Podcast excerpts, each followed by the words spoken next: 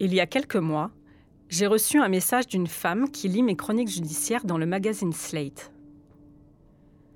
Elle voulait me parler de sa sœur, convoquée en tant que témoin dans un procès d'assises. Sa sœur avait assisté à un meurtre et elle était appelée à raconter ce qu'elle avait vu ce soir-là. Elle était très stressée par ce qui l'attendait. Quoi de plus normal? La peur des représailles, de revivre un événement traumatisant, cela peut empêcher de dormir confortablement la nuit. Je cherchais les bons mots pour assurer cette jeune femme quand soudain j'ai pensé Mais il n'y a pas que les témoins qui déposent à la barre qui stressent lors d'un procès d'assises. Il s'agit d'un moment angoissant pour tout le monde. Les commissaires de police, les lieutenants de gendarmerie, qui doivent expliquer, raconter leur enquête, convaincre de la minutie de leur travail. Les avocats aussi. Combien en ai-je vu fumant cigarette sur cigarette avec l'envie de vomir juste avant leur plaidoirie? Savez-vous que certains développent parfois des plaques d'eczéma pendant un procès? Et que dire des jurés qui, au mieux, ont la lourde responsabilité de la peine sur les épaules? Ou au pire, doivent décider de la culpabilité ou de l'innocence d'une personne? Et croyez-le ou non, même les présidents de cours d'assises, derrière leurs apparats, peuvent être angoissés. Procès, crimes et faits divers. Fenêtre sur cours, les chroniques judiciaires d'Élise Costa.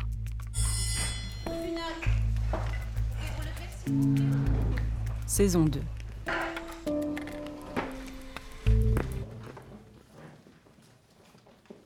Un jour, j'assiste à un procès étrange où la cloche de l'église s'est mise à retentir au moment de l'appel des jurés.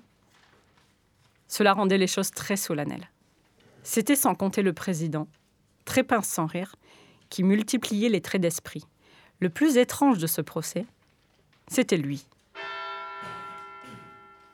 Dès le départ, il est rappelé qu'un des accusés s'est suicidé en détention, avant le procès. Le président dit Bon, ce qui explique que ce monsieur ne sera pas là cette semaine, ni la semaine suivante. Une après-midi, un témoin dit, à propos d'un autre accusé quant à lui bien présent, Je regrette la tournure qu'a pris sa vie. Et le président de ponctuer Bah, moi aussi. Ça m'aurait fait des vacances. À la fin des suspensions d'audience, il entre dans la salle dans un nuage de fumée, celui de sa cigarette électronique. Après la pause déjeuner, il veut interroger un des accusés. Il s'exclame. Vous en pensez quoi, monsieur? L'accusé sursaute. Le président plaisante.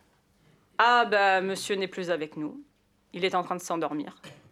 Tout le monde lève les yeux au ciel. Quelqu'un à côté de moi soupire. C'est toujours comme ça avec lui. Il désacralise le truc. Mais le président s'en fiche. Vous pensez qu'un président aussi flegmatique ne peut pas stresser? Et pourtant.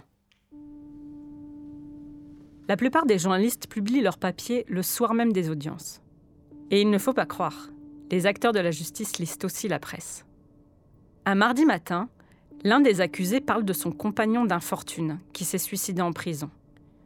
Il dit au président Vous savez, en prison, vous avez deux choix sortir debout ou sortir les deux pieds devant.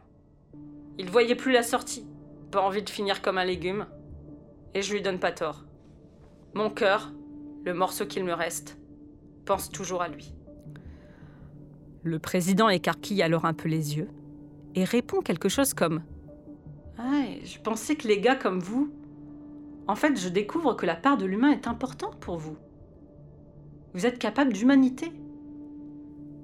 À ce moment-là, l'avocat général me sourit et je lis sur ses lèvres C'est pour les journalistes, ça. Notez. En fait, J'appris plus tard qu'un journaliste local avait épinglé le président du procès dans un article. Il avait sous-entendu qu'il manquait d'humanité. Je ne sais plus quelle était la phrase exacte, mais en tout cas, c'est comme ça que le président de la Cour l'avait comprise. Et puis, le journaliste local était parti sur d'autres affaires. À la fin du procès, le président vient me voir et me demande si je connais le journaliste. Je réponds que oui, et là, il me dit, avec candeur, je dois admettre, Mais pourquoi il écrit ça? Il ne me connaît même pas. Puis il m'explique, en tirant sur sa cigarette électronique. J'habite un petit village perdu dans la campagne. Tout le monde me connaît là-bas. Et. Je suis quelqu'un pour eux. Le buraliste est un copain, alors quand il m'a dit que j'étais dans le journal du dimanche. Vous vous rendez compte? Dire que je ne suis pas humain Il n'est pas en colère, ni aigri, quand il me dit ça. Il semble juste sincèrement blessé, à titre personnel. Il ajoute Qu'on me critique sur mon humour, bon, je m'en fiche, j'assume complètement ça.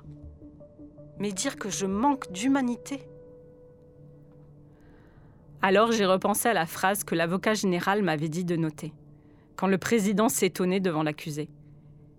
Les gars comme vous, en fait, vous êtes capables d'humanité. Et je me suis demandé si le président de la cour d'assises, ce jour-là, l'avait énoncé non pas à propos de l'accusé, mais à propos de lui-même. Fenêtre sur cours est un podcast produit par Arte Radio. Vous pouvez l'écouter sur le site arteradio.com ou sur l'application gratuite pour mobile. Abonnez-vous sur Apple Podcast, SoundCloud, Deezer, YouTube ou votre application de podcast favorite. N'hésitez pas à nous soutenir en laissant des étoiles dans les yeux ou des commentaires dans les dents. Rendez-vous dans 15 jours pour le prochain épisode. Tous les épisodes sont disponibles à l'écoute ou en téléchargement.